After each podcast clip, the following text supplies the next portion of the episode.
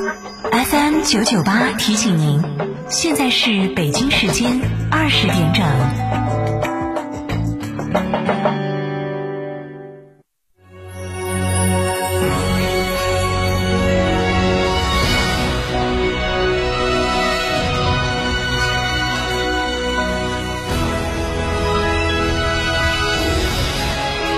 成都的声音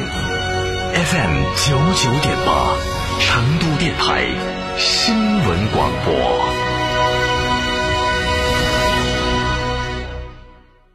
中国卫为中国加油，三大补贴，双重守护，万人暖春抢先购，首任车主发动机、变速器终身免费保修。嘉诚卫成都龙泉店六五零七六二二二，嘉诚卫成都金牛店六五幺七零零五二。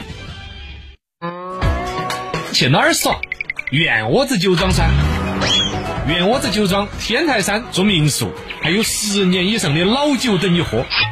圆窝子酒庄电话咨询六幺七八七八八八六幺七八七八八八。圆窝子酒庄，中国名酒庄哦。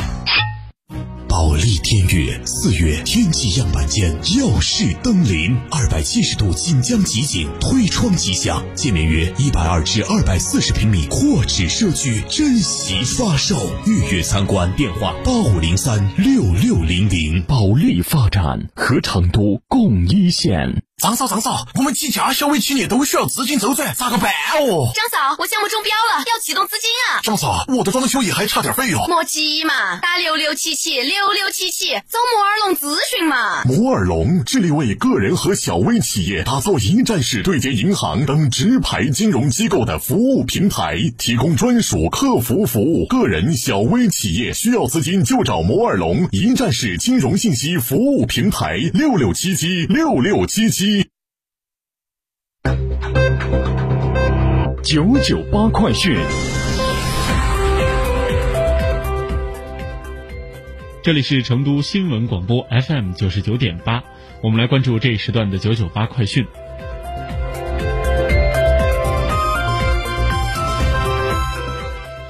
首先来看国内方面，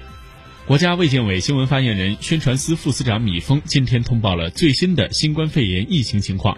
三月三十一号，全国累计治愈出院病例超过了七点六万例，治愈率为百分之九十三点五。现有本土确诊病例中，重症、危重症超过了三分之一，要始终全力以赴开展救治。从今天起，将每天通报无症状感染者相关情况，对无症状感染者及其密切接触者要做好监测、追踪、隔离、治疗等工作，防范疫情的传播。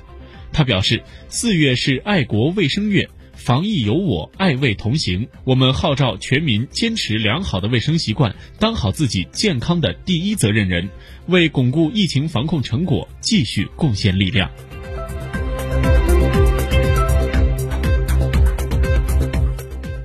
国务院扶贫办综合司副司长王春燕今天介绍，截止到三月二十七号，在全国建档立卡的贫困人口中，累计报告新冠肺炎确诊病例八百二十八例，已经治愈七百七十二例，死亡三十六例，还剩二十例没有治愈，均在湖北省。除了湖北之外，贫困人口病例已经全部清零。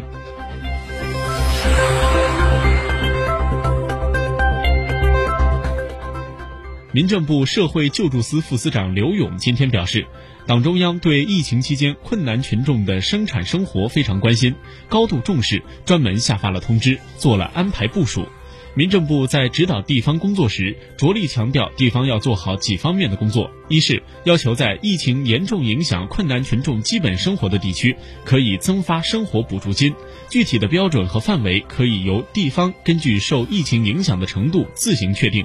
二是优化简化审核审批程序，及时受理低保申请，将符合条件的困难群众及时的纳入低保。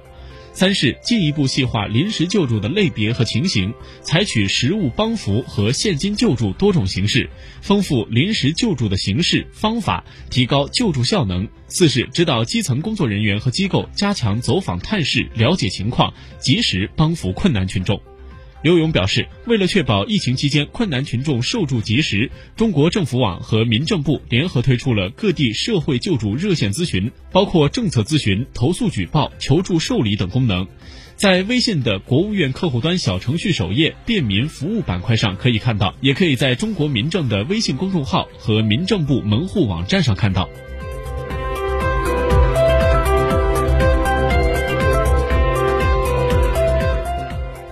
民政部社会事务司副司长范瑜今天表示，全国三十一个省份以及新疆生产建设兵团都出台了今年清明祭扫的政策安排。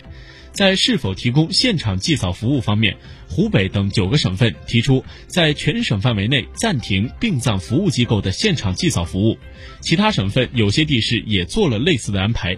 其他的地方通过采取预约、限流等防控措施，有序的开放了现场祭扫。Thank you.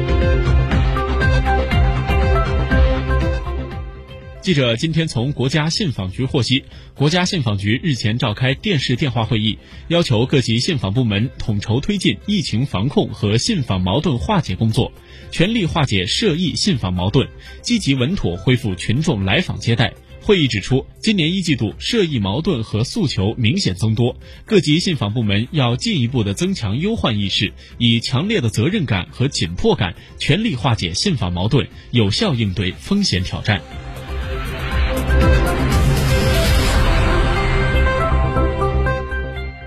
外交部发言人华春莹在今天举行的外交部例行记者会上介绍，考虑到当前的英国疫情形势以及当地中国留学生面临的各种困难，外交部正在积极协调民航等部门，将在明天增加临时的航班赶赴英国，为确有困难的海外学子归国提供便利。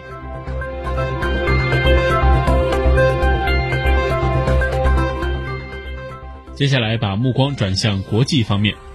根据美国约翰斯霍普金斯大学发布的全球新冠肺炎数据实时统计系统，截止到美国东部时间四月一号凌晨零点二十七分，美国共报告新冠肺炎确诊病例十八万九千六百一十八例，死亡四千零七十九例，治愈七千一百零九例。三月三十一号全天新增确诊病例两万四千三百五十三例，新增死亡病例八百五十三例。目前，全美已经有二十六个州确诊病例超过千人。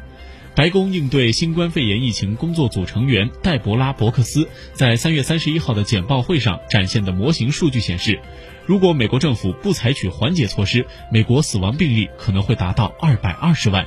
而采取干预措施的话，死亡人数可能会在十万到二十四万之间。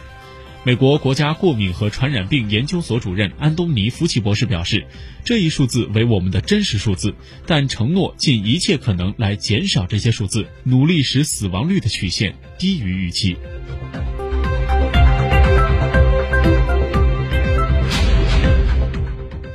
根据意大利民事保护部门三月三十一号发布的数据，截止到当天傍晚六点，意大利累计新冠肺炎确诊病例上升到十万五千七百九十二例。意大利高等卫生研究院院长布鲁萨费罗当天表示，意大利新冠肺炎疫情的增长曲线正趋于平缓，疫情正在进入平台期。这表明隔离和管控措施正在取得成效。疫情进入平台期，并不意味着已经越过峰值，也不意味着战斗已经结束。他表示，接下来意大利必须开始让曲线下降。